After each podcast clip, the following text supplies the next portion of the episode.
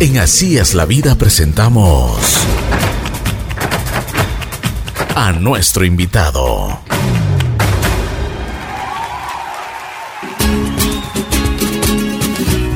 Buen día, buen día, buen día. Aquí estamos en Así es la vida. Tengo el gusto de presentarles a una persona que admiro mucho, una persona que me dio la oportunidad de ver la vida de diferente forma en algunas ocasiones. He estado, he participado en ceremonias con el padre Fernando Zurita y realmente a veces eh, me ha dado la impresión de que él tiene, eh, se le ilumina, esa iluminación viene de, de arriba, del cielo, y da las palabras precisas, las palabras que uno necesita escuchar en el momento adecuado. Así que le, le estamos persiguiendo al Padre y nos dieron la oportunidad de, de contactarle. Y ahora está aquí junto a nosotros, el Padre Fernando Zurita. Padre, qué gusto. Realmente es un placer de que esté aquí en La Bruja, en JC Radio. Muchas gracias. Para mí es, es un gusto inmenso estar eh, poder compartir a través de este medio con ustedes, con todos los que nos escuchan. Es una alegría y una bendición. ¿Cómo vamos? ¿Usted de dónde nace? Eh, yo soy de quiteño de Quito, como suelo decir. sí, yo nací en un 20 de agosto de 1972. Eh, viví en Quito, soy de Quito. ¿Cómo era su familia? Yo soy de una familia, mi papá era militar, yeah. entonces eh, una familia cristiana, eh, de, de, la misa dominical. Yeah. Estudié en el colegio alemán. Eh, después, por los pases de mi papá, tuve que salir de otros colegios. me fui a vivir a la ciudad de Cuenca y allá cambiamos de colegio. Ahí mm. conocí el colegio católico. Yeah. Estuve ahí en el colegio Rafael Borja, primer curso. Terminé el primer curso y empecé el segundo. Al regresar a Quito, ya no pude regresar al colegio alemán porque perdí el idioma. No mm. podías, allá en los años 80. Y eh, entré al colegio militar. Después mi padre fue enviado de grado militar a Estados Unidos y me fui para allá. Eso me gustó mucho. ¿Desde cuándo, desde cuándo empieza esa vocación? Esa, porque dicen que nace de, de, del fondo del corazón de uno, ¿no? Bueno, sí, eh, claro, en la vocación sacerdotal tú no, la, tú, no, tú no tienes derecho a ser sacerdote. Yeah. Tú accedes o dices sí al llamado que tú sientes que Dios te hace. Yeah. Precisamente el, cuando estuve estudiando en Cuenca y veía yo la casa de los jesuitas, el colegio, y la paz que inspiraba, uh -huh. me atraía tanto y decía, esto me gusta, ¿qué, qué es esto? Entonces me dice, es la casa de los padres, ¿quieres ser padre? Le digo, para vivir así, sentir esto, sí. Pero tenía 12 años, 13 Yeah. años y se acabó. Eh, de acuerdo a los estudios y las tradiciones. ¿Siempre muy católico o no? No, la verdad, uno dice que sí, Ah. pero así cuando tú verdaderamente, ahora, a, a esta edad que tengo y después de todo el tra Claro, la te das trayectoria, cuenta. te das cuenta que no. Y claro, y cuando la gente viene a mí y me dice lo que yo solía decir, y me da risa porque digo, yo también era así. y entonces, claro, la vocación te nace el día, te, el Señor te pide el día de tu bautizo, que es cuando pones esa semilla en tu corazón, y de una u otra forma, en algún rato de la vida, Él te llama y te recuerda. Yo tengo una anécdota. Yo vi la película de la, de, no la actual de La Pasión de hace más de 10 años. Hay una, hay una anterior, creo que es una italiana. Y eh, yo me acuerdo que cuando veía esa película lloraba por el maltrato, ¿no? Sin saber bien qué pasa. Pero yo dije, a mí me dice, sígueme, yo le digo sí. Y 20 años más tarde, cuando me recordó Dios de ese sí, sígueme, eh, yo me acordé de que, oh, wow, ¿y qué va a pasar? ¿Y cómo eras de, de, de- pequeño, de adolescente? ¿Qué te gustaba? ¿A qué, a qué, a qué le apuntabas? Yo creo que sí, yo creo que si hubiera la tecnología o la medicación o la medicina de hoy en día hubieran dicho que tenía ADD porque me gustaban 10.000 cosas y todo me metía y todo hacía y mis padres me apoyaban para, Mm. para hacer todo esto. De, me, me fascina el baile. Bien. Te doy una anécdota y yo creo que, que sé por qué me fascina el baile. Es porque cuando mi mamá estaba en cinta mío, cuenta ella y cuenta mis padres esa anécdota, ¿no? De que eh, estaban en, en, alguna celebración, en algún matrimonio, no sé si es matrimonio. Pues la cosa es que mientras bailaban, mi mamá estaba que se le movía el vientre con locura. Y, y, era el festejo de, del grupo de amigos en la fiesta, ¿no? Había sido labor de parto. No. Entonces, en la fiesta de mi madre y mi padre que tenían el 19 de agosto, uh -huh. eh, yo nací esa madrugada del 20 de agosto, domingo, día del Señor. Qué y, increíble. Oye. Sí, y como adolescente pues he participado en muchas cosas, me ha gustado el deporte, estaba metido en atletismo, eh, me gustaba también eh, la lectura, eh, me acuerdo que una vez incursioné en, en, ajedrez. Bueno, lo que había yo siempre probaba para mm, ver que, mm. Que si me agradaba o no. que por parte es bueno y por parte es malo, porque entonces he probado mil cosas, pero nunca me especialicé en En una. algo. Lo que sí me gustó mucho y desde siempre, otra anécdota que tengo cuando cuento acerca de mi vida, es la cocina. Y también saqué un título de maestro Ah, de qué cocina. Bien, qué bien. Em, porque mi mamá dice, mira, mi mamá decía, ven acá, aprende a cocinar, porque no sabes la mujer que te pueda tocar. ¿No? Y yo, ten- yo tendría, mi primer concurso de cocina quedé en segundo lugar y estaba en cuarto curso, precisamente en Estados Unidos. ¿no? Y eso me motivó tanto y el premio dije, no, yo me voy por la... Por, La cocina. Claro, yo quería ser un chef. Mi mamá decía, "Pues, para chef aquí, cocinero en Ecuador, qué feo. o sea, tendrás que irte a Inglaterra, me acuerdo Claro. que me dijo. ¿no? Y yo decía, "Híjole, Inglaterra. Porque en ese año, 89-90, que estaba en sexto curso, no era Ah, como hoy en claro, día. O, eran más mujeres las que se dedicaban a la cocina que varones. Y, y así fue. Había muy pocas eh, profesiones en ese tiempo, ¿no? Claro, bueno. Administración, ingeniero, arquitecto, abogado. Doctor, Nada claro. más, y, es. estudiabas y hacías ese examen Medicina, psicológico, o es. físico, o químico, o, o so- o sociales. Pues, ah, no había, imagínate, eh, ahora tantas especialidades que existen, ¿no? Sí. Ahora la gente está dedicada a estudiar música, a estudiar eh, la- lo mismo de, de- de esto del chef. O sea, tantas cosas y que realmente han abierto el abanico para todas las personas y, y que realmente les hacen sentir felices a cada uno que se vaya desarrollando en su profesión.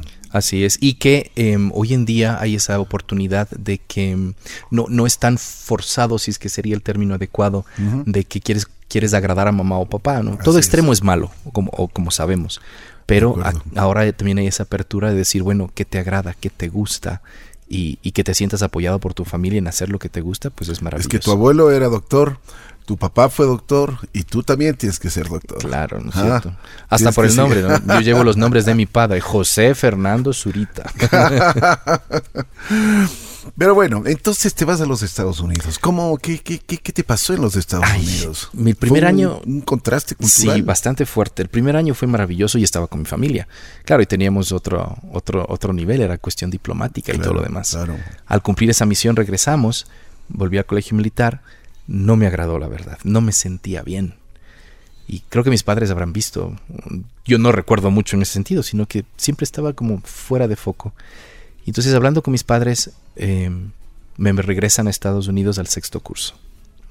Y cuando regreso al sexto curso, ya no era lo mismo que antes, Claro, fue un baldazo de agua helada, pero dije, bueno, estoy aquí, eh, estoy de intercambio y vamos a, vamos a ponerlo mejor y, y, estudiar y, y graduarme, ¿no? Y es así que, me gradué allá en, en los Estados Unidos. Y ahí viene un- una parte importante dentro de mi fe. Eh, siempre siempre con, con mi madre muy, muy católica, muy creyente, y a la vez su madre me contaba, mi madre me contaba a mí que era su abuela la que eh, le llevó a la adoración y a la devoción al Santísimo Sacramento. Yo tenía muchísima devoción, le tengo mucha devoción a la Virgen María, pero en esa época joven en, a la Madre Dolorosa. Claro, en primer curso fui consagrado a la Madre Dolorosa y cada 20 íbamos a la misa, yo le encendía su velita, le daba las gracias, inclusive participaba del rosario de la aurora de la madrugada. Ya, claro. Em, y claro, no hacía yo una vida parroquial, pero sí íbamos a donde nos gustaba o nos atraía y, y- y era muy frecuente en las iglesias coloniales del centro. No sé, me inspiraban, me llamaban, me atraían tanto. Claro, hoy en día ya sé que Dios estaba trabajando conmigo muy sutil, muy, muy amorosamente. Te iba llevando de la mano. despacio, sí. Sí. Llego a Estados Unidos, estamos en la Navidad del 1989. Y a la familia donde llegué les digo, miren, es, es Nochebuena, eh, ¿puedo ir a misa? Eh, quiero ir a misa. Me dice, claro, te llevamos. Y entro y le digo, me quiero confesar porque es Nochebuena. Y me dicen, ah, em, no, aquí ya no hay eso. Le digo, ¿y? Y son católicos, ¿no? Me dice, no, si quieres confesarte, ar- acércate al altar, está el crucifijo, arrodíllate, háblale, pídele perdón y estás perdonado. Yo les digo, wow, en mi país es diferente. Y empecé a vivir así. Entonces, eh, iba a la iglesia católica, me arrodillaba ante el crucifijo, pedía perdón, recibía la comunión y vivía mi vida. Así pasé seis años. Terminado el colegio. ¿Y la cómo te sentías con eso? ¿Te, te, te llenaba? Había un problema, ya que entramos un poco a lo personal.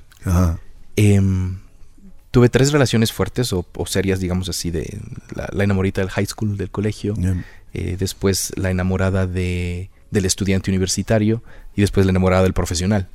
¿no? Fueron la- las tres mujeres en mi vida. Eh, cosa curiosa, pero súper curiosa, eh, recapitulando mi vida, es que esas relaciones no duraban más de un año y se terminaban por culpa, entre comillas, de la Virgen María. Porque yo o hablaba de la Virgen, o clamaba a la Virgen, o llamaba a la Virgen, y eso les molestaba terriblemente. La una era cristiana, la otra era luterana y la otra era calvinista. Uy, Dios mío, claro. claro. No, no, Yo- ni siquiera Claro. estaba en los papeles la Y yo era María. católico, pero Claro. según yo, católico a morir, ¿no? Y, y- y no, no. Em, no. no era de esa manera. En fin, entonces yo pensaba que algo, algo, algo faltaba, algo no estaba bien, algo sucedía. Y mm, con la tercera estábamos muy seriamente pensando en, en futuro y demás. Entonces yo le pedí a Dios una señal que me diga si propongo matrimonio o no, ¿no? si nos casamos o no, si esto es el camino que tú quieres. Em, y claro, hay un dicho que dice peca, reza y empatas. Cierto es eso. Pero, pero no, no, es, es, eh, es otra cosa. Y claro, eh, yo le hablaba a Dios y le decía que algo, algo me falta, alguna cosa, ¿no? Y No te, no te llenaba. no me llenaba. Sí, de- siempre había un vasito, siempre había una cosa. E inclusive siendo yo creyente, entre comillas, a mi manera, porque es la realidad. em, cuando yo veía la televisión y salía una religiosa a dar unas charlas, yo despotricaba, mandaba, pero, uff, y decía, Dios mío, ¿cómo eres de amoroso y misericordioso y, y cómo vas tú cambiándonos a cada uno de nosotros de nuestro proceso de, de- de conversión de día a día, ¿no? Porque, claro, hace yo tengo de sacerdote 17 años, más 7 de seminario, más 6 de seminario, más 2 de discernimiento. Prácticamente todo esto empieza en el año 94. Ah, a lo que pensaba en ese entonces, de lo que pienso ahora, es el día y la noche. Y entonces yo vengo a Ecuador. Y cuando vengo a Ecuador, mi madre me escribe. Mi- se le llevé a mi hermana también para que estudie. Mi hermana estudió, se graduó del colegio. Yo ya me gradué la, la- Somos justamente cuatro años de diferencia. Ella se graduó del colegio, yo me gradué de la universidad, yo empezaba a trabajar. Y mi madre me dice, ven, visítanos. Son tantos años que estás afuera. Se casa tu primo. Eso para mí era baile.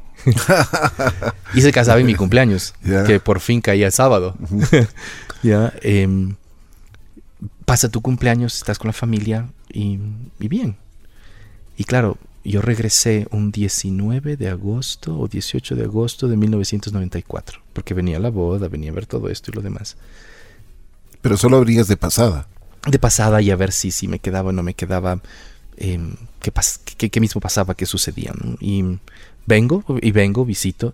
13 días después, cuando tenía otra boda, el 3 de septiembre de 1994, que un compañero de mi papá, su hija se casaba, esa madrugada era el Rosario de la Aurora en Zambisa, en la Fundación Jesús de la Misericordia. Mi mamá ayudaba con el comedor a los pobres, la comida y demás, y hacía vigilias la noche, desde las 6 de la tarde del viernes a las 6 de la tarde la, de la mañana. Y oraba por mí, oraba por sus hijos que están fuera, en fin. y me invitó para el Rosario. Bajé con mi tía. Me acuerdo que cargué el anda. La imagen era de la dolorosa. Y, esa, y más de día, o esa tarde, eh, yo tenía una moto, una Honda Ascot 500, que era en ese entonces un, un caballo bien lindo. Claro. Eh, y claro, no la había usado en mucho tiempo, pero yo cogí, salí, iba a hacer una gestión, eh, creo que era la carrera, las últimas noticias. Recuerdo que le digo a mi tío, yo, yo te paso el agua en la carrera.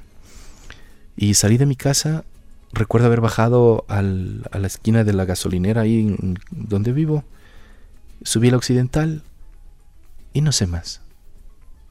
No sé más. No te puedo Se te creer. cruzó un carro, eh, frenaste de golpe, derrapaste, Chao. no puedo decir. Mi hermano estaba atrás. Le llevaba a él también. Mi hermano menor, el último.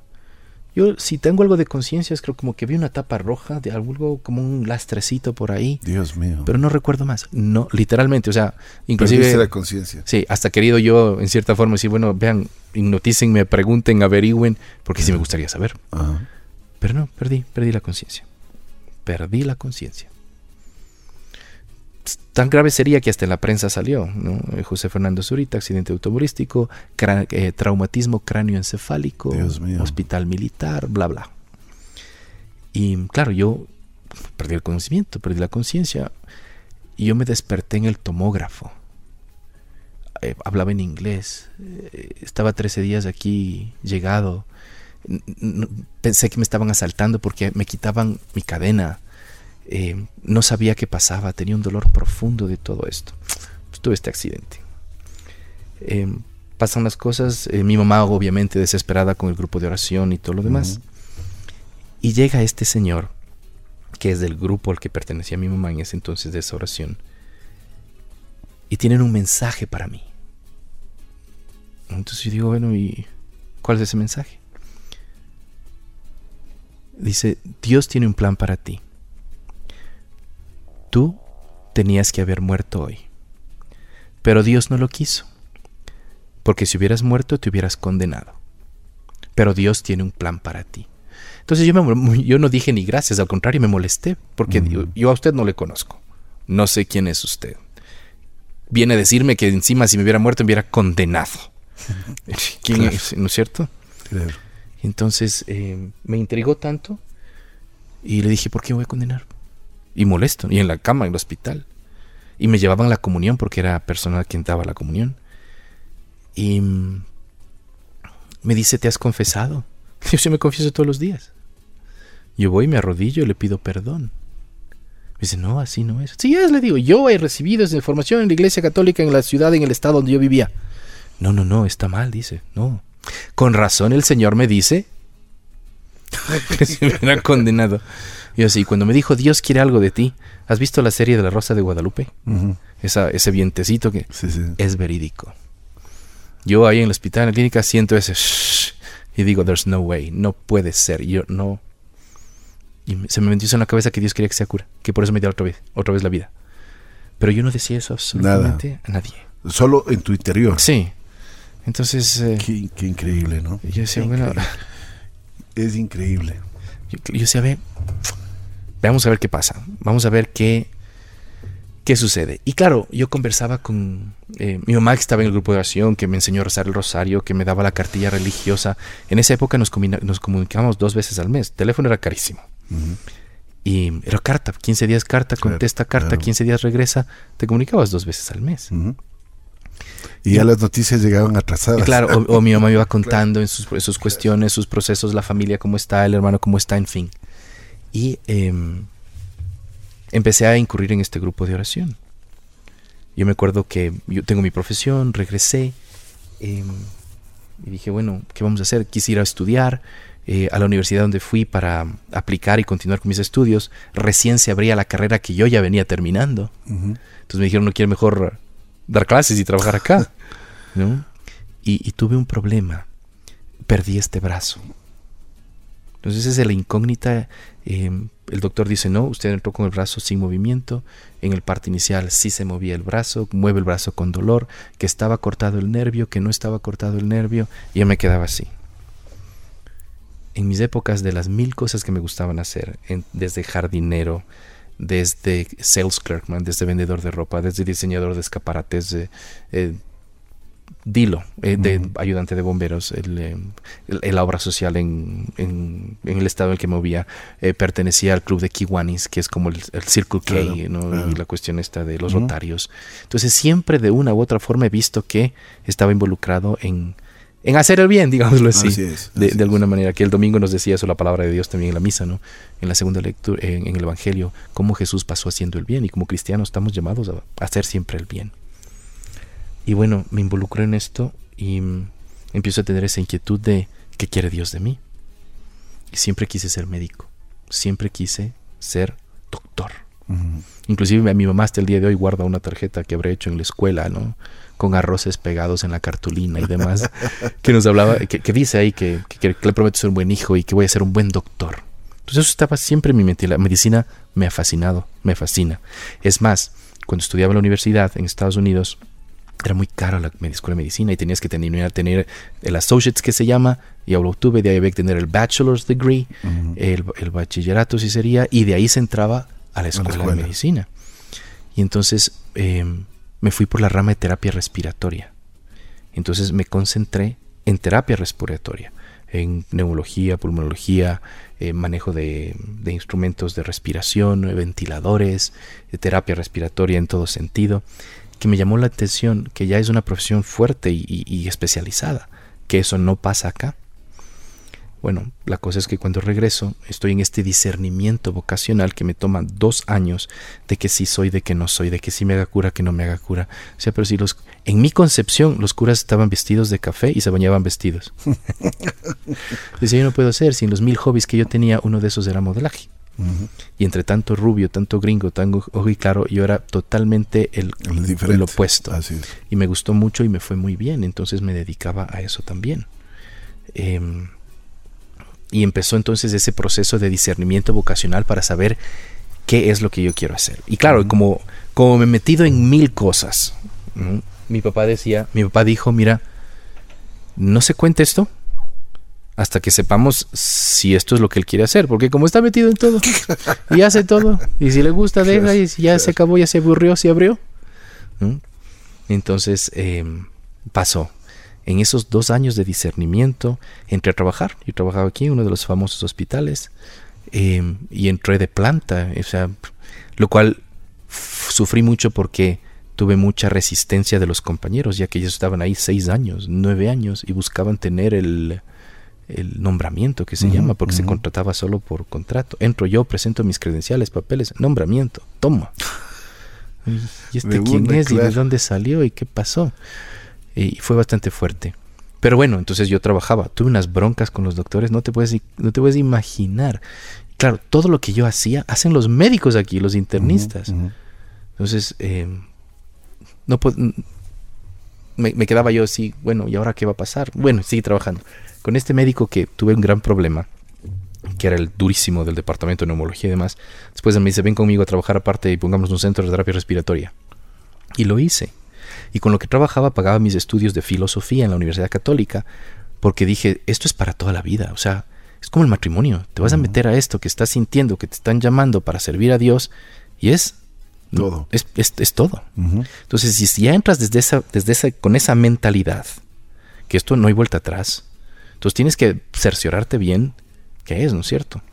Y entonces, eh, después, cuando ya no podía hacer las dos cosas, ya no podía trabajar y estudiar llegó un momento en que tenía que discernir.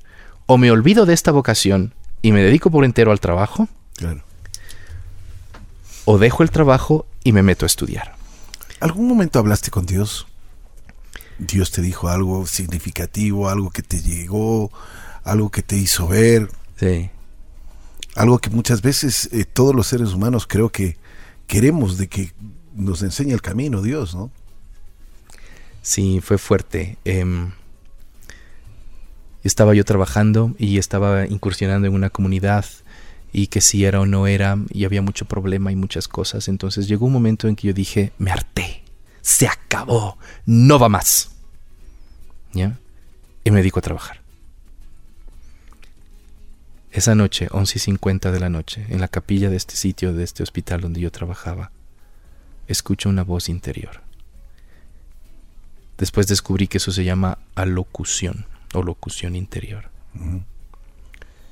que me dice, no sigas a los hombres, sígueme a mí. Y cuando escuché eso fue tan firme, determinante, dulce, y de que no hay vuelta atrás, o sea, conmigo no juegues, pero en, pero en forma bonita. Y dije, tienes razón hablé con mi dictor espiritual y le dije, mira, no puedo estas dos cosas, o sí o no, y ver qué pasa. Entonces me dijo, ¿sabes qué? Deja todo, sal todo, vámonos a otra provincia en el Ecuador a, hablar en el seminario mayor para que te formes y ver si te aprueban, te aceptan, entra y veamos. Lejos de familia, lejos de casa, lejos de ruido, lejos de todo, para que tengas un tiempo de pensar bien y ver si es lo que quieres. Y así, fui como, así fue como fui enviado al Seminario Mayor Nuestra Señora de la Esperanza en la ciudad de Ibarra. ¿Cómo sé que es voluntad de Dios? Porque en ese entonces el arzobispo de Quito, eh, Monseñor Antonio González Umárraga, cardenal después, quien fue quien me ordenó sacerdote, él no mandaba a nadie fuera de su seminario, porque claro, cada obispo está orgulloso de su casa, su diócesis y su seminario. Y cuando fui a hablar con él, él accedió y me mandó. Cuando llegué al seminario me aceptaron. Pero fue algo muy, fue unas lecciones muy grandes de vida, que eso es importante y que si quisiera que quede también eso como un mensaje, ¿no? O algo claro. La libertad que tenemos nosotros para tomar decisiones. Nadie te hace, tú decides. Entonces, yo iba al seminario, eh, tuve el problema del brazo, que fue ese gran milagro que se fue dando. ¿Por qué? Porque claro, con el brazo caído y todo lo demás, en mi oración y con el grupo de oración, eh, se dijo que mira, tú te curarás y te, de acuerdo a la fe. Y en efecto, conforme oraba más, conforme conocía más y mejor a Dios y me entregaba más a Él, uno de sus milagros era esa curación. La palabra de Dios dice, y de hecho hoy día en la misa hablaba de que cómo Él estaba curando a los enfermos, eh, haciendo el bien a todos y exorcizando y expulsando demonios, eh, enseñándonos la, liberación de las personas tan cargadas y demás. ¿no? Y entonces cuando voy a Ibarra, yo digo que si me dicen, me dicen cuénteme su vida. Entonces yo les cuento mi vida, toda, con pelos y señales. Y el padre em, que, le, aprecio tanto, padre Julio Pérez García, que todavía está en Ibarra, ya está mayor, él me dijo, como amigo le digo, no entre. Ah, muy bien, dije, se acabó. Como formador le digo, bienvenido. ¿Qué me estaba enseñando Dios a través de esto? el libre albedrío que uno tiene. Y entonces dije, wow, me, entré al Santísimo y le dije, Señor, háblame, dime qué hago. Y después regresas, porque tienes una semana de preparación, regresas, sales fuera y digo, que si Dios me dice, quiero sacerdote, te quiero sacerdote, Dios me dice, yo me hago. Si no me dice, no me hago.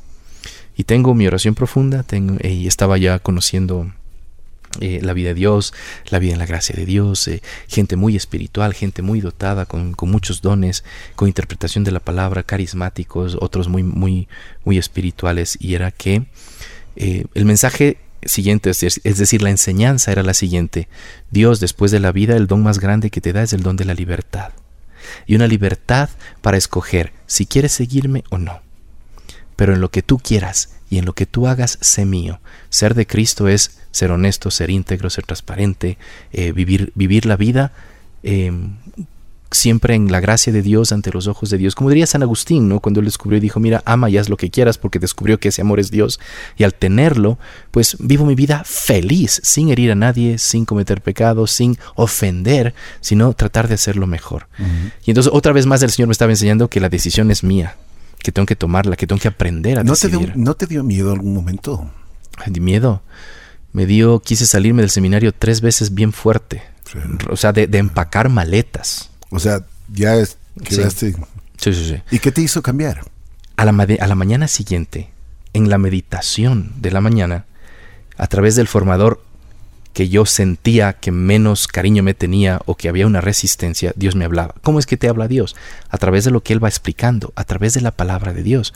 Porque el maligno que existe y el mal que hay te ataca de las formas en las que tú eres más débil. Y me acuerdo una ocasión de esas me dijo, tu pecado, tu miseria, tu vida, no, no vas a servir, ¿para qué? No pierdas el tiempo, vas a ser malo, no, y, me escuchaba yo esto y decía, sí, no, ¿y qué hago aquí tan lejos? No, mejor, mejor entro a la universidad, termino mis sueños, sé hoy médico. Y esa mañana la meditación dijo, mira, ¿qué haces cuando llueve? Cuando llueve, estás afuera, o sea, no puedes salir. Pero entonces te diviertes y haces algo en casa. Cuando el pecado te, te, te molesta o te están recordando constantemente cuál es tu pecado, es lluvia. No hagas caso y haz tu vida dentro de casa. Pues para mí fue la respuesta a lo que estaba pensando. Y así en dos ocasiones más también fuertemente em, dije, no, si es que avanzado hasta este punto, ya pasó, pasaron seis años. Qué increíble, ¿no? Me acuerdo con, tenía yo una, una, una, amiga muy querida, mm, eh, muy allegada a mí, muy mi enamorada, em, aquí en Quito, ese primer año. Y entonces ella sabía de mi vocación y todo lo demás. Entonces quedamos que hablaríamos al fin de año. Y después que pasó el primer año, hablamos y pues me dijo, mira, ve, sigue tu vida. Si eso te gusta y eso estás, adelante. Y entonces dije, sí, ¿no? O sea, Vamos, vamos a entrarnos a esto y vamos a ver. No por el hecho de tener siete años de formación, quiere decir que ya salgo y soy ordenado sacerdote. Claro, así es. Lo cual es súper importante porque el, otro mensaje que quiero dar es que la gente hoy en día, eh, yo he, tenido hasta amigos personales que me dicen, ve, ayúdame con el curso prematrimonial, que sea rápido, no seas malo, solo dame el certificado. Una pastillita. sí, rápido. Le digo, mira, yo para ser cura para toda la vida son siete años. Tú te estás casando para toda la vida también. Y, quieres un curso de una media hora, de cuatro horas, de un día.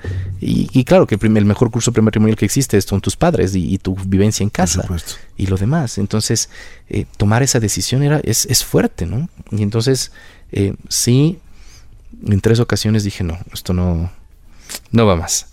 Pero Dios mismo me habló, entonces dije, no, sí, son tentaciones, son acechanzas, y eso es lo que el Espíritu Santo te ayuda a discernir para saber estas palabras que escuchas, este pensamiento que tienes, ¿viene de Dios o como dice el texto de Gálatas, ¿viene del Espíritu o viene de la carne? ¿De dónde viene? Y a través del discernimiento tú te das cuenta que hay que hacer caso a eso o hay que desecharlo.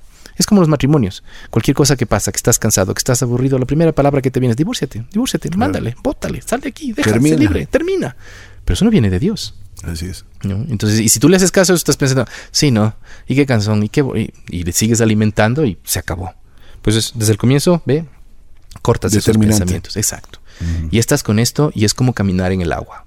El Evangelio nos habla de Pedro cuando le dijo, Señor, si eres tú, mándame ir a ti. Entonces Jesús le dijo, ya, ven. Y se bajó de la barca y empezó a caminar por el agua. Entonces, tanto el matrimonio como el sacramento del, orden, que son los únicos dos sacramentos, o mejor dicho, son los dos sacramentos que están para el servicio de la comunidad, eh, es caminar sobre el agua. Si tú pierdes la mirada en Cristo, te hundes. Que es lo que pasó a Pedro. Pero sí, yo voy donde ti, pero pero el viento, pero el mar, pero las olas, y nos pasa en el matrimonio igual, no, sí, yo estoy casado, pero las deudas, los hijos, el colegio, el trabajo, lo mismo en el sacerdocio, sí, Señor, yo voy contigo, pero los padres, eh, y, de qué vivo, y, qué tengo, y a dónde voy. Si estás fijado en Cristo, vences la marea, vences, vences la tormenta. ¿Cómo ¿Cuándo fue el día que te hiciste ya sacerdote? Yo entré al seminario, para mí las fechas son muy claves. Y son coincidenciales. Mira, fíjate que mi accidente fue el 3 de septiembre y no podían operarme hasta el 8 de septiembre para ver si es que hay que operar o, qué pasa con él. Y el 8 de septiembre, el día de la Natividad de la Virgen. Entré al seminario el 7 de octubre. No sabía qué era, pero después descubrí que era el día de la Virgen del Rosario. Entonces veo como la madre siempre ha estado. La, Virgen siempre te ha cuidado. Siempre. Entré al seminario un 7 de, 7 de octubre de 1996, salí del seminario un 26 de junio del 2002. Eh, dando los exámenes de grado, la defensa de tesis y todo lo demás. Eso es lo que te iba a preguntar, porque la gente puede decir que hacerse, hacerse sacerdote no es tan complicado, o, sea, o, simplemente, ¿qué hacen los sacerdotes? Exacto, eso, es, es, increíble. Y ya cuando yo les invito a que pasen conmigo, que vengan, como dije Jesús en la palabra, ¿no? Maestro, ¿dónde vives? Ven y verás.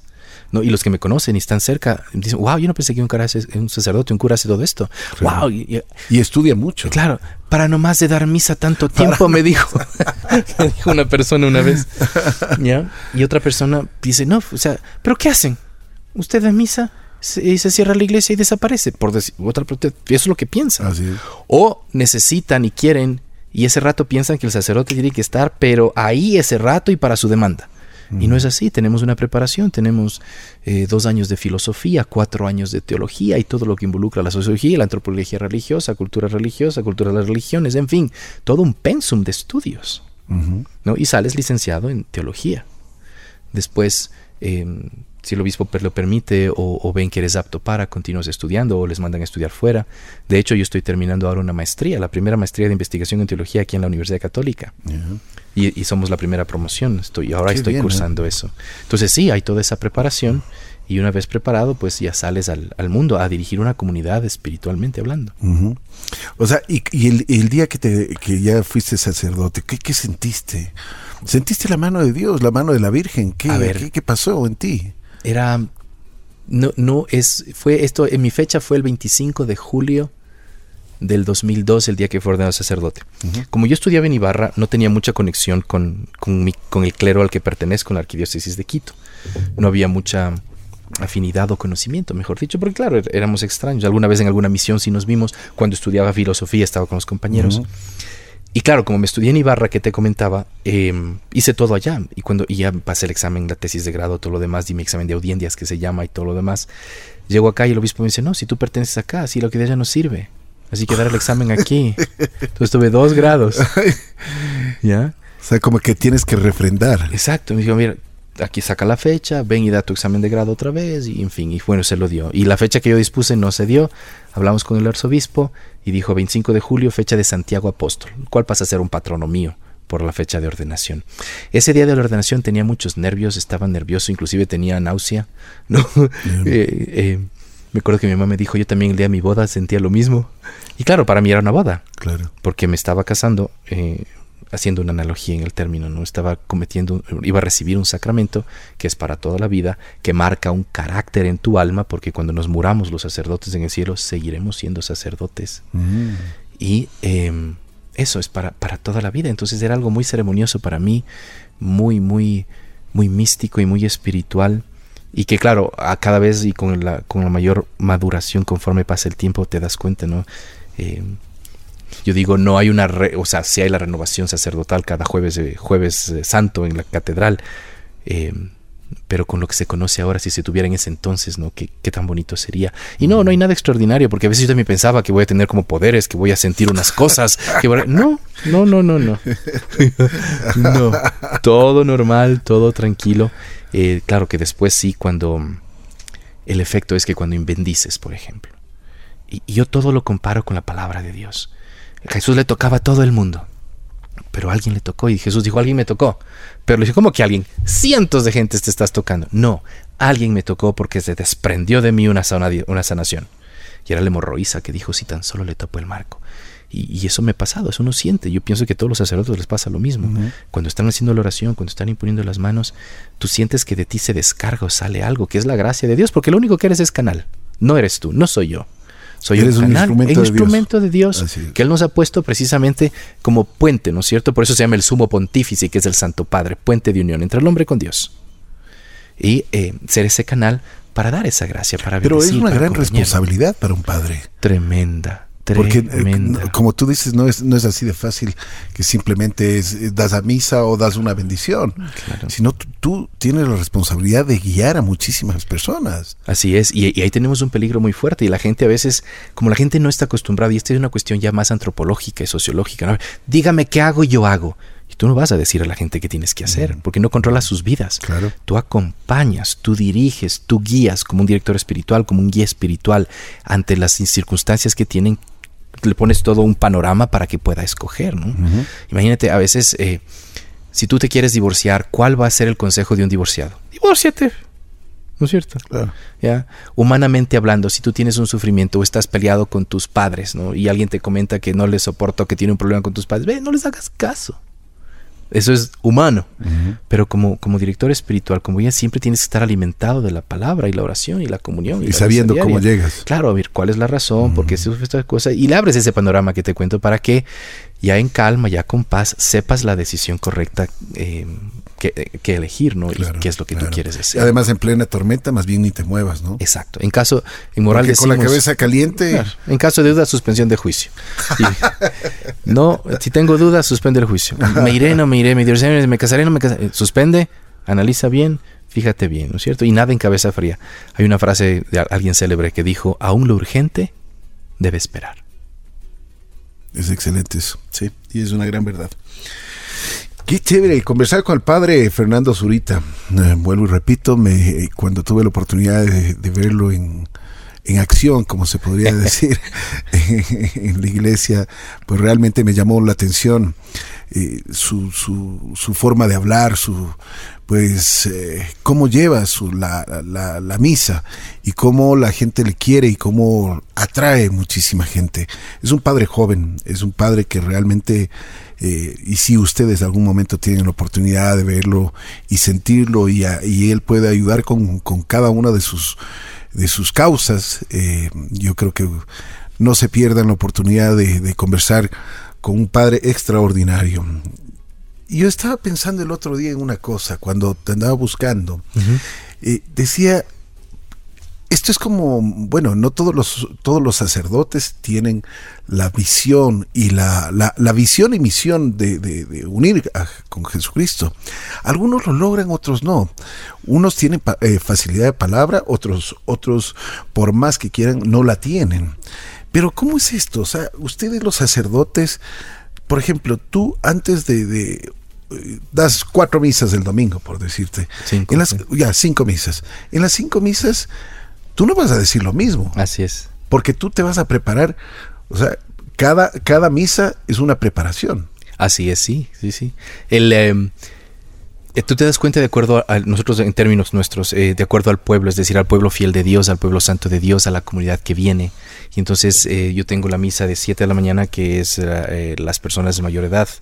Em, vamos de acuerdo a lo que el Evangelio puede aplicarse y que para ellos, de acuerdo a lo que yo veo, de acuerdo a mi audiencia, digámoslo así, puede a través de esa palabra de Dios llegarles mejor la misa de diez y media, que es la misa de la catequesis, es una misa catequética muy explicativa, bien desmenuzado con los niños. Y es gracioso porque para la gloria de Dios es donde más gente mayor tengo, o sea, gente adulta, los papás y todo. Les digo, pero perdón, esta misa es para los niños. no, dice, aquí aprendemos más que las otras.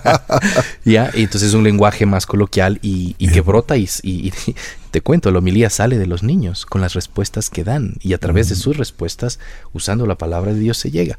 Em, la misa de 12, que es la misa del párroco, que, considero yo que es la misa parroquial, ¿no? esa es la, más fuerte, digámoslo así, y la misa de las 6 de la tarde. Em, me baso y siempre eh, algo que aprendí, ¿no? Es invocar al Espíritu Santo. Es que la gente no conoce al Espíritu Santo. Con razón Juan Pablo II. San Juan Pablo II decía el gran desconocido.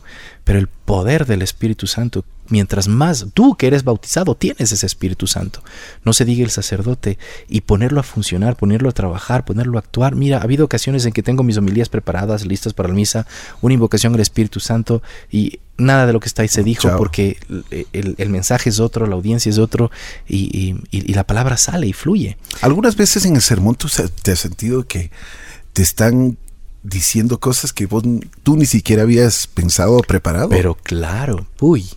Me pasó en la misa del primero de enero, por ejemplo, cuando sientes en tu corazón, porque Dios te habla, nos habla a todos, ¿no? Entonces yo tenía preparado, inclusive hasta hice un abecedario de, el abecedario de la bendición le llamé. Porque claro, tú quieres desear lo mejor, ¿verdad? Y siempre dices, te deseo la prosperidad, la que sea un año venturoso, que por acá. Entonces yo dije, bueno, ¿qué quiero desearles? Y empecé de la A a la Z, cada una de las virtudes, bendiciones y todo, y me mandé eso. Y dije, esto voy a leer. Y lo tenía impreso y lo demás.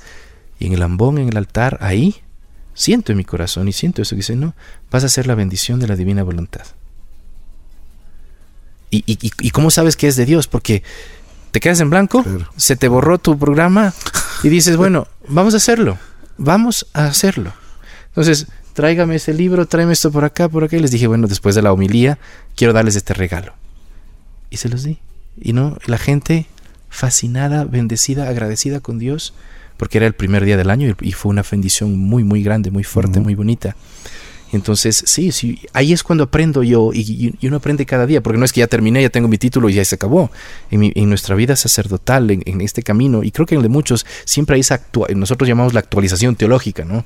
Y, tienes que actualizarte eh, los nuevos lugares teológicos. Hace 20 años no podíamos hablar de un sitio web donde puedes buscar una parroquia digital, donde el padre te manda un mensaje, ¿verdad? Entonces, o, espacios como estos que se vuelven ya lugares teológicos. Esta radio en este momento, ahora, en este programa es un lugar teológico, donde la gente a través de lo que está escuchando puede encontrarse con Dios, a, través de lo que se está conversando. Así es, de acuerdo. Entonces eh, el, Señor obra maravillosamente y, si eres dócil a la voz de Dios o a la luz del Espíritu y te dejas llevar, ve, Él hace maravillas.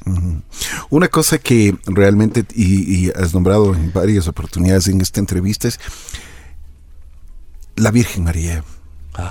La Virgen es, eh, y yo creo que se le siente, pero en el corazón, ¿no? Se la lleva en el alma. ¿Cómo tú eh, introduces a la Virgen María entre los jóvenes, entre los niños? Porque, bueno, nuestra formación muchas veces de los colegios, la católica, especialmente nos, nos, nos fueron dando esa formación, pero para los niños y para, para los jovencitos, para los adolescentes, ¿cómo tú tienes esa habilidad para llegar con el mensaje de la Virgen? El, les toco, les toco y porque me tocó a mí, o en el sentido de, de, touched, de, tocar el corazón, es eh, la maternidad. Y se trabaja mucho eh, con la parte de la relación madre-hijo. Creo que es fundamental y muy, muy, muy importante en la vida de cada ser humano, ¿no? Y Jesús tuvo una madre. Entonces empezamos por ahí. Pero la madre de Dios, que también es madre nuestra, no tiene los errores, ni comete los errores que tu madre y la mía cometieron. Entonces empiezo por ahí. Y ahí es cuando empiezan a encontrar, porque no, eh, si hay, si hay jóvenes que tienen resentimiento con papá, si hay jóvenes que pueden tener resentimiento con mamá, pero es mucho más fácil sanar el resentimiento con la madre que con el padre. Por supuesto. Y yo me aprovecho de eso, por decirlo de alguna forma, para hacerle sentir y llegar el amor de la madre. Yo tengo una experiencia muy personal, esto es personal y, claro, yo no está como sacerdote eh, sumiso a cumplir lo que la iglesia mande. Pero siempre me he considerado mariano, me ha encantado. Eh, es más, mi vocación brota eh, por las apariciones del Cajas. Pensé que no iba a tocar el tema, pero ya que lo nombraste, ya sale. Y yo no vivía aquí, pues vivía en Estados Unidos. Claro. Y resulta que la Virgen se aparece en el Cajas. Y, dije, bueno, voy a ver, voy a ver esto que se trata. Claro, yo vengo en el año 94, como te cuento, y empecé a ver lo demás. Y entonces empecé a seguir todo este proceso del Cajas. Y es así como me engancho en toda esta onda espiritual, digamos así, después con la con, Radio María, o sea, con Mayra, con Cedra, eh, con em, la Fundación Jesús, eh, la Casa de Jesús de la Divina Misericordia, si no me equivoco.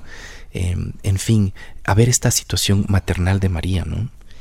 Y se produjeron muchas, muchas cosas especiales, pero la última y más grande en mi vida que me transformó sigo siendo pecador, ¿no? O sea, sigo cometiendo errores quizás, claro, no tan graves como antes o residentes en algunos, pero fue a raíz de una invitación de un matrimonio que me llevó a Meyugori. Me transformó. y la razón por la que me llevó es precisamente porque yo guiaba su alma. Como tú me preguntabas, qué importante es eso. Entonces, yo llegué a decir, esta señora está loca. Y esta ya, ya, mismo vuela, se rayó, ¿qué dice? Y me regalaba la música y para mí era una música más. Y yo escuchaba esa música, sí es bonita, pero... Y que la Virgen le habla y que ni sé qué y que por acá, en el sentido de, de lo que se siente, ¿no? Esa presencia maternal y todo lo demás. Y hay mensajes, Dos veces al, al mes, el 2 y el 25.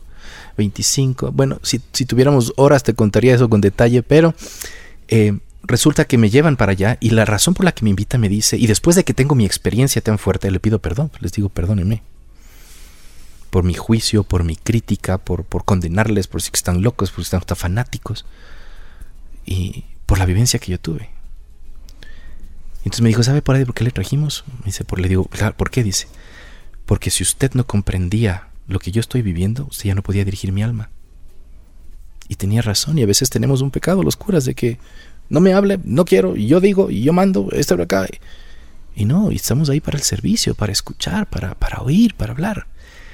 Y si les contara las cosas maravillosas, o sea, yo, la Virgen me habló. Y claro, claro, dice, ah, este es fanático. Eh, es que todo el que va a y siente que la Virgen te habla. Sientes esa presencia. La adoración eucarística. ¿no? mi, primera, mi primera vez fue un enamoramiento de la Madre, una circunstancia tan grande, tan fuerte, tan maravillosa, única. Y ella dice, lo que empecé en Fátima, nosotros no sabemos qué pasó ciento y más años atrás, no sabíamos si lo ha aprobado o no ha aprobado enseguida y todo lo demás, ¿no? Como de aquí a 100 años veremos, bueno, ya no veremos, pero qué será lo que pase en, en Medjugorje, que es el confesionario del mundo hoy en día, ¿no? Porque todo, tuve una confesión de vida, tres horas, tres días me, me demoré en prepararme mi confesión de vida, y según yo era un sacerdote santo y perfecto. Y en ese lugar me desnudé el alma, me desnudó el alma, el cielo, para darme cuenta. Y, claro, por cada Ave María algo más venía, algo más venía. Puedo decirte que hasta cuatro años y medio de edad es cuando cometí mi primer pecado, por decirte algo. Por, la, por, por esa iluminación de conciencia, que es un don que yo pienso que se recibe ahí, para que puedas tú arrepentirte de verdad y haya esa conversión, ese cambio en ti, ¿no? ese vuelco, que, es, que son procesos que se inician. Y la presencia es tan grande, tan maravillosa, tú te sientes amado, querido, no juzgado, no condenado y perdonado, pero no por María. María es un instrumento fidelísimo de Dios y el mejor para mi punto de vista en el mundo entero que siempre te va a llevar a Jesús. Y después de esa experiencia dije, no, yo tengo que volver. Y ahora mi anhelo y mi ilusión es como regresar. Es, es, regresar. Y yo trato de por lo menos una vez al año estar otra vez de vuelta en Meyugori para renovar, para sentir lo que se siente es que no se puede describir. Juan Pablo II dijo, si yo no fuera papa estaría confesando en Medjugorje. Porque claro, la, la, iglesia que es madre y maestra tiene que cuidar, tiene que cautelar, porque a ver qué se dice, qué pasa. Y claro, su, veredicto, sus cosas será una vez que o se mueren los videntes o se callan los mensajes, como ha pasado en el mundo entero. Entonces, esa experiencia materna, yo le pedí a la madre y yo, lloraba, te digo que lloraba y justo estuve en un trance de, cambio de parroquias y le dije, madre, yo no quiero irme, me quedo, me quedo. Y me dijo, me dijo, si no puedes quedarte, llévame contigo. Y, le llevé conmigo y dije, vamos conmigo. Y entonces, cuando tú lees los mensajes que mandé, las cosas que son bíblicas, que tienen fundamento, que tú te das cuenta, porque claro, yo mucho estudio eso para, para no caer en un fanatismo y cuando la gente viene con ese sentimentalismo, poder darles también un poco más de doctrina para que se comparen y se vean las dos cosas, ¿no? Y es tan real, tan cierto, y, te lleva a amar el rosario, te lleva a rezarlo todos los días, te lleva a interceder. Em, y a cumplir la, escuela de santidad que te pide.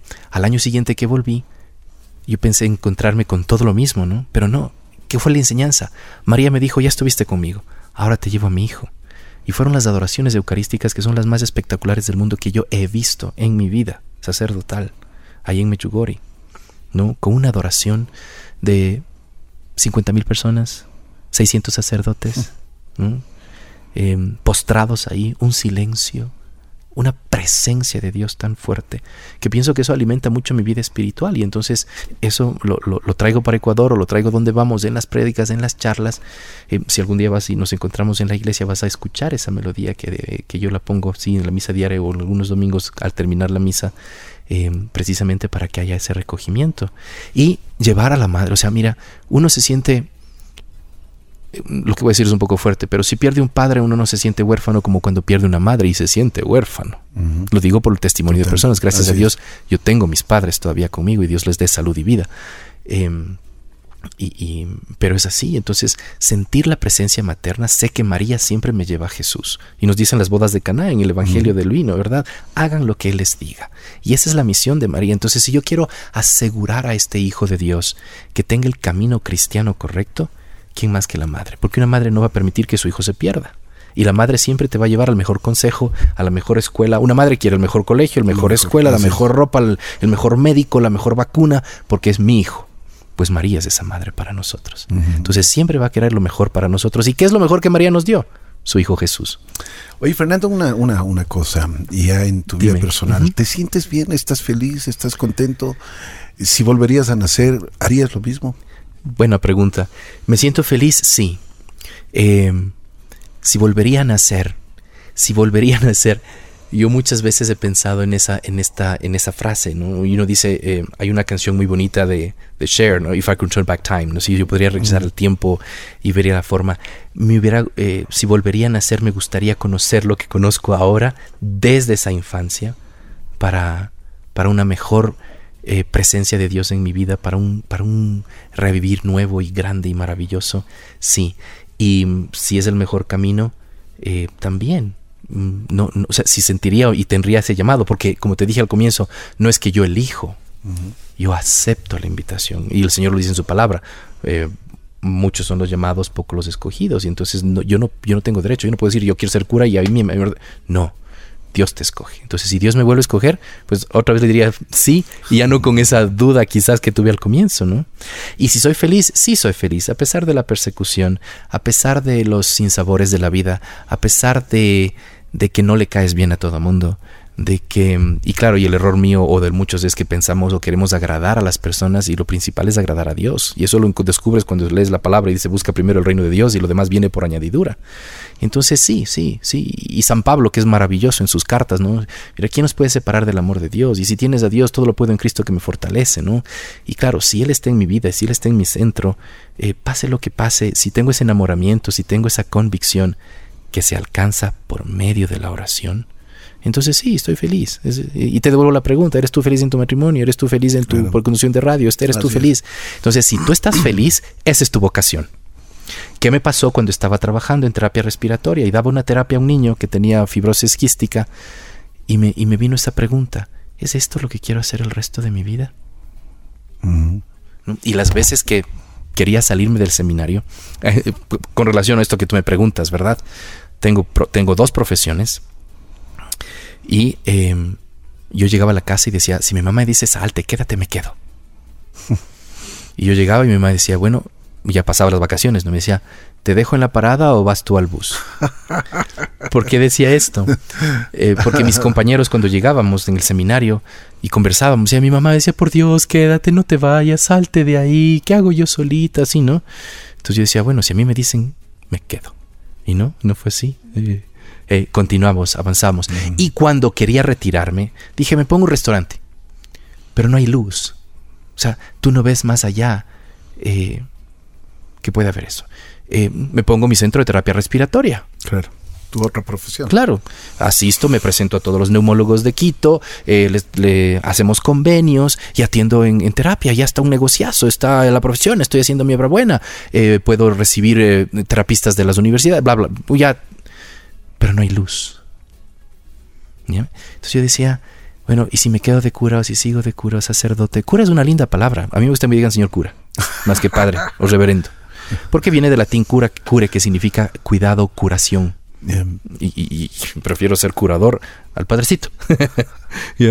Y entonces em, no hay luz. Y, y entonces sé que cuando me dedico a esto, cuando avanzo con esto, por ahí hay. Y esa es otra forma de cómo te das cuenta que ese es tu camino. Porque si te, si te, si te visualizas Visualizas. de aquí a cinco años, de aquí a diez años, ¿no? Y cuando el camino es el correcto, Dios mueve todo. Y cuando el mundo te cierra las te da. puertas, Dios te abre las ventanas. Entonces sigues. ¿Eres feliz con Dios? Sí, a veces me resiento, ¿eh? Pero soy feliz y le amo. Em, hablas mucho con Él y esos resentimientos curan los dos. Sí, claro. Uf. Y, y yo, yo más que tener un tiempo así fuerte o grande de una hora diaria de mañana, que, que, que sí lo hay y a veces lo tengo, es, es en el constante día a día. El otro día que prediqué, que predico para las personas, me pegó tanto a mí la predica, que era para, ¿cómo vas a demostrar que amas a Dios? Si aborreces al prójimo, decían. Pues dije, muy bien, la respuesta para esto son actos de amor. Y entonces se me quedó ese acto de amor, acto de amor, acto de amor. Y ese acto de amor me está dominando y bendito sea Dios, porque eh, esa es la idea. Entonces ya no le grito al otro, ya no pito al que no acelera, eh, ya no me pongo mal genio con el que me limpia el parabrisas eh, ya- y- y me ayuda a controlarme porque estoy dando actos de amor. Cuando tengo una incomprensión, cuando no se entendió algo bien, cuando no ha salido algo, le digo, Señor, ¿qué quieres? ¿Qué te pasa? Oye, yo trabajo para ti, ¿por qué me haces esto? Sí, sí, le digo, sí. Y después en el examen de conciencia en la noche, em, o con la misma palabra de Dios que me puede salir, o en mi meditación o en la oración que es a lo largo del día, pues hay esos consuelos de Dios o esas reconciliaciones que son unos caramelos, pero que te arrastran, que te ponen en el piso, que, te, lloras, que suplicas, que perdonas. Pero sí, es, es tal cual. Eso te pasa a ti como sacerdote, a nosotros como seres humanos comunes y normales. ¿Qué podemos hacer para estar mejor con Dios? Porque necesitamos muchas veces que el, que el espíritu pues esté mucho más relevante que nuestro ego, que nuestras cosas materiales, que realmente nosotros, eso puede, puede darnos comodidad, pero lo que necesitamos es algo más dentro de nuestro corazón, de nuestra alma. Sí, la respuesta es abrir ese corazón. Tienes que dejarte seducir por él y abrir tu corazón. ¿Qué quieres decir? ¿Qué quiero decir con abrir el corazón? O sea, yo te pregunto, ¿quién es Dios para ti? Pero de verdad, de verdad, ¿quién es Dios para ti? Porque muchas veces tenemos el Dios bombero, que es cuando viene a apagar un incendio, que tú acudes a él porque tienes un incendio. Pero para tener ese, eso que tú me preguntas y eso que tú buscas y quieres, necesitas tener una relación de amistad con Él. ¿Mm? Esa relación solo se da misa diaria, lectura de la palabra de Dios, meditación, rezos, devociones y acción en tu vivir de las buenas obras porque recibes de esa palabra de Dios. Es muy cierto, nadie ama lo que no conoce. Así es. Entonces tú necesitas conocer a Dios. A mí me, me- me duele el corazón y me siento hasta impotente cuando la gente dice, no, yo perdí la fe porque yo le dije a Dios, cura a mi hermana, cura a mi mamá, sana y se murió. Y entonces ese Dios no existe, ¿por qué me tiene que ir sufriendo? Y toda la perorata que seguro habrás escuchado tú, ¿no? ¿Y Así por qué el hambre en el mundo? ¿Y por qué los homicidios? ¿Y por qué el incendio? ¿Y por qué esto por acá? ¿Y por qué por acá? Pregúntate tú, ¿y por qué Dios murió por ti? ¿Por qué siendo justo, bueno, noble, santo, ese hombre Dios de treinta y pico años que padeció en la cruz tan atrozmente y lo hizo por ti? ¿Por qué murió por ti? Entonces yo les- ahí les, les- les saco de su piso, ¿no? Porque digo, si tú me respondes a mí, yo te respondo después. Claro. Entonces tú te quedas ahí y dices, claro, entonces la respuesta o la situación es ¿Cuál es mi relación con Dios? ¿Quién, el, el Señor lo dice en el Evangelio, ¿quién dice la gente que soy yo? Dicen que eres el profeta, dice que eres el Blalías, que eres uno por ahí. Y ustedes, ¿quiénes dicen que soy? Entonces, cuando tú entablas una relación con ese Dios amoroso, con ese Dios que no es el Dios que nos enseñaron de cumple esto, pecado si no haces esto, y bien por acá, que si bien es cierto hay una normativa que nos ayuda a encaminarnos bien, porque el salirse de eso vienen los desmadres o desmanes que hay ahora, ¿no? Porque todo es relativo y todo está permitido y su pretexto del respeto y déjale, ahí está el problema. Claro. ¿Ya? Entonces, ten esa amistad, sé su amigo, sé su amigo. Señor, ¿tú qué quieres? ¿Y qué quisiera Él que hagas tú? ¿No? Esa es una típica frase. What will Jesus do? ¿Qué es lo que Jesús haría? ¿Qué es lo que María haría en tu caso, en tu lugar y en tu momento? Y esa gracia se da cuando tú tienes presencia de Dios en ti. Nosotros católicos sabemos que está en el Santísimo Sacramento. Y Él está ahí presente, con su cuerpo, sangre, alma y divinidad verdadera y realmente presente, ¿no? Él está ahí. Es, y es un milagro que yo cada mañana en la misa digo, wow, o sea, Dios Santo, estás aquí. Es, es que es, es, sobrepasa. Por eso se llama misterio, porque va más allá de nuestro entendimiento. Uh -huh. Cada cuánto lo recibes. Cada cuánto lo visitas. ¿no? Si visitáramos inclusive a nuestros muertitos que vamos al cementerio a rezarles, así al Santísimo, que Él está vivo, ¿sí? Más gracia, más fuerza, más bendición. Yo no sé, sí, yo no sé, yo no sé cuándo me cambió. Te digo que no lo sé. Pero sí sé que puedo decir como dice uno de los profetas, Elías, si no me equivoco. Me sedujiste, Señor, o Jeremías.